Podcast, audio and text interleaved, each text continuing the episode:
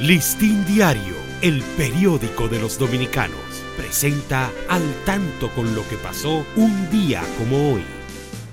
28 de agosto de 1858. Renuncia de la presidencia del gobierno provisional José Desiderio Valverde, debido a las conspiraciones del general Pedro Santana, quien en combinación con el coronel Toribio Ramírez se pronunciaron contra los grupos más progresistas del Cibao. 1866 tiene inicio las primeras elecciones presidenciales mediante el voto directo efectuado en el país, las que habían sido convocadas el día 10. Resultó ganador el general José María Cabral.